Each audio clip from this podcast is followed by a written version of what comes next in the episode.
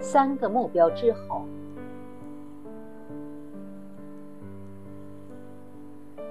这件事我好像在别的地方说起过。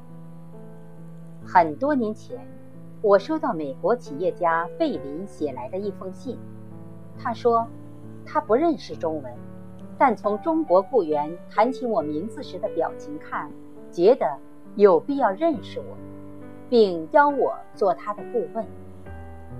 他是世界级的富豪，主持着一个庞大的慈善机构，专为各国残疾人士提供轮椅。他开列了一份已聘顾问名单，大半是各国皇室成员和总统夫人。由此，我认识了他。他说，他出身贫苦，逐渐致富，曾为自己提出了三个阶段的目标。第一阶段是多，即追求钱多、厂多、房多、车多、雇员多。第二阶段是好，即在多的基础上淘汰选择，事事求精，物物求好，均是名牌，或比名牌还好。第三阶段是独，即在好的基础上追求唯一性，不让自己。重复别人，也使别人无法模仿自己。他很快完成了求多、求好、求独这三个阶段，本应满足了，却深感无聊。当无聊笼罩住了生命，于是对自己已经拥有的一切也就不再有一丝骄傲。他对我说：“于教授。”当我完成了这一切，还不到六十岁，家里没有任何人要继承我的产业，今后的日子就失去了目标，一度甚至不想活下去了。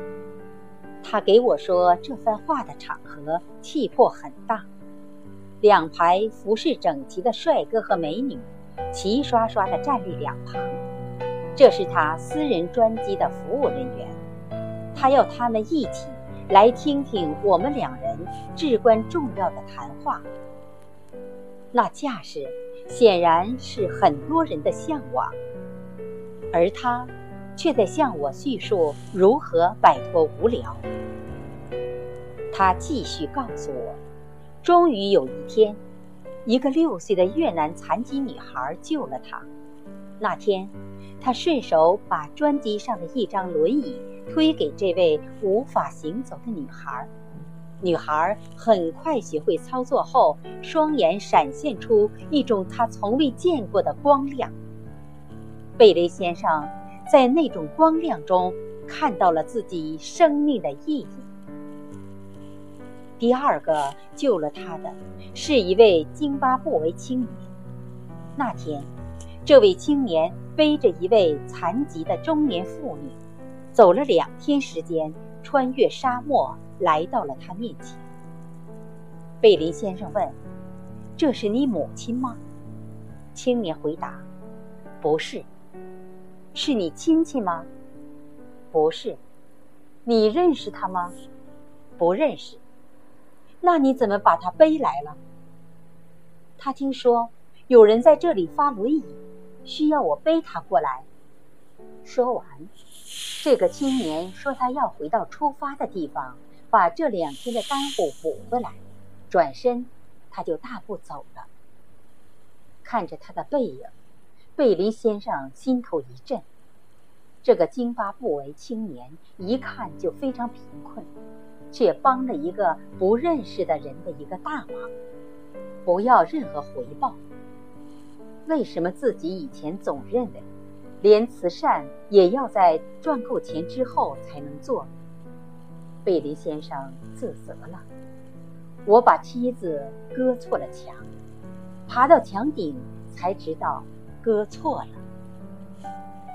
他说：“我居然到六十岁才明白，慈善的事早就可以做了，我也可以早一点摆脱无聊。”贝林先生告诉我，慈善是一种寻找人生意义的自我救赎。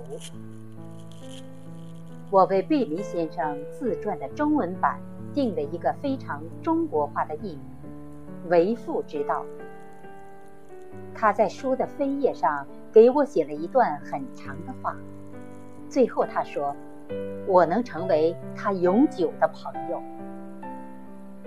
贝林先生与我的对话在报刊上发表之后，中国读者最感兴趣的是他在六十岁前的三大目标：求多、求好、求独。几乎概括了中国大多数企业家正在逐步攀援的三大台阶。多数还在第一台阶，少数已在第一到第二台阶之间，攀上第三台阶的还比较稀少。攀援是辛苦的，也是兴奋的，因为毕竟还有目标。但是。他后来说的一句话受到我的高度赞赏，那就是：“我把梯子搁错了墙，爬到墙顶才知道哥错了。”我告诉他，这句话已经具有了文学价值。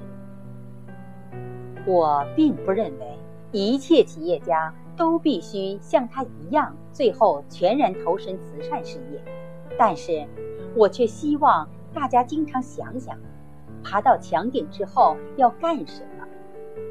其实我发现，很多人还没有攀到高处，在半道上已经感到无聊。贝林先生告诉我，需要更换妻子搁置的方向，更换目标。新的目标会是什么？应该多种多样。但是贝林先生和其他类似人物抬手指了一下，那就是超越个人功利，为大善、大爱、大美留出更多的地方。今天就朗读到这里，谢谢大家的收听，我们下期再会。